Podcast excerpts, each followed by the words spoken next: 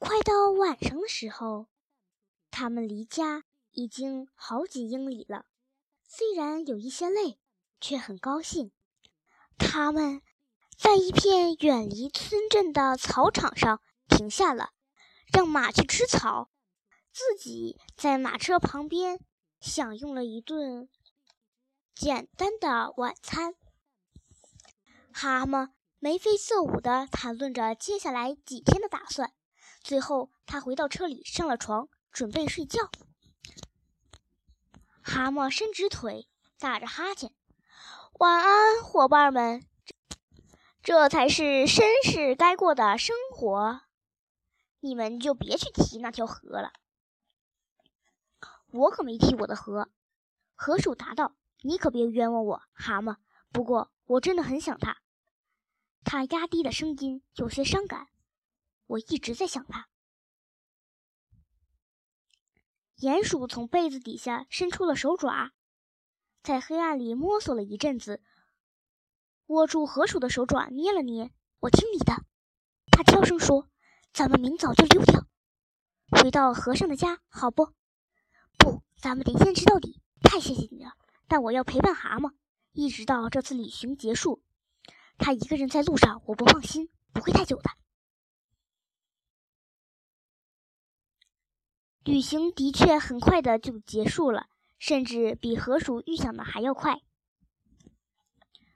走了这么远的路，又兴奋过了头，所以蛤蟆睡得格外的沉。第二天早晨，怎么摇都摇不醒。于是鼹鼠和河鼠做了决定，悄悄的忙碌起来。河鼠去看马，他升起一堆火，把昨天晚上的碗刷了，自己做早餐。鼹鼠赶了一段路，去村子里买牛奶、鸡蛋和别的必需品。当然，这些东西蛤蟆自然忘带了。等蛤蟆从马车里出来的时候，活也干完了。蛤蟆说：“他们现在的生活真是舒适极了，特别悠闲，全没有守家的那种烦恼、忧郁和疲惫。这天的旅程很愉快。”最后，照旧在一处乡间的草场上扎营。只是两位客人吸取了教训，决定监督蛤蟆。结果第二天早晨，蛤蟆再没抒发赞美之情，他甚至还想逃回到床上，结果被伙伴们强行拖了起来。他们沿着小道继续前行。到了下午。才回到了马路上，这是他们第一次看到真正的马路。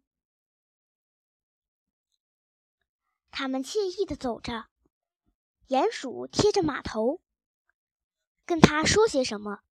蛤蟆和河河鼠跟在马车后面聊着天儿，至少蛤蟆一直说个不停。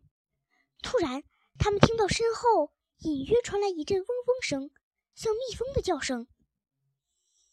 他们回头瞅了一眼，只见一团尘土夹杂着一个黑点儿。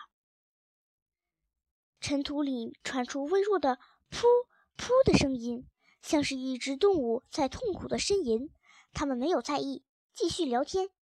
仅仅过了一秒钟，平静的场景被彻底打破了。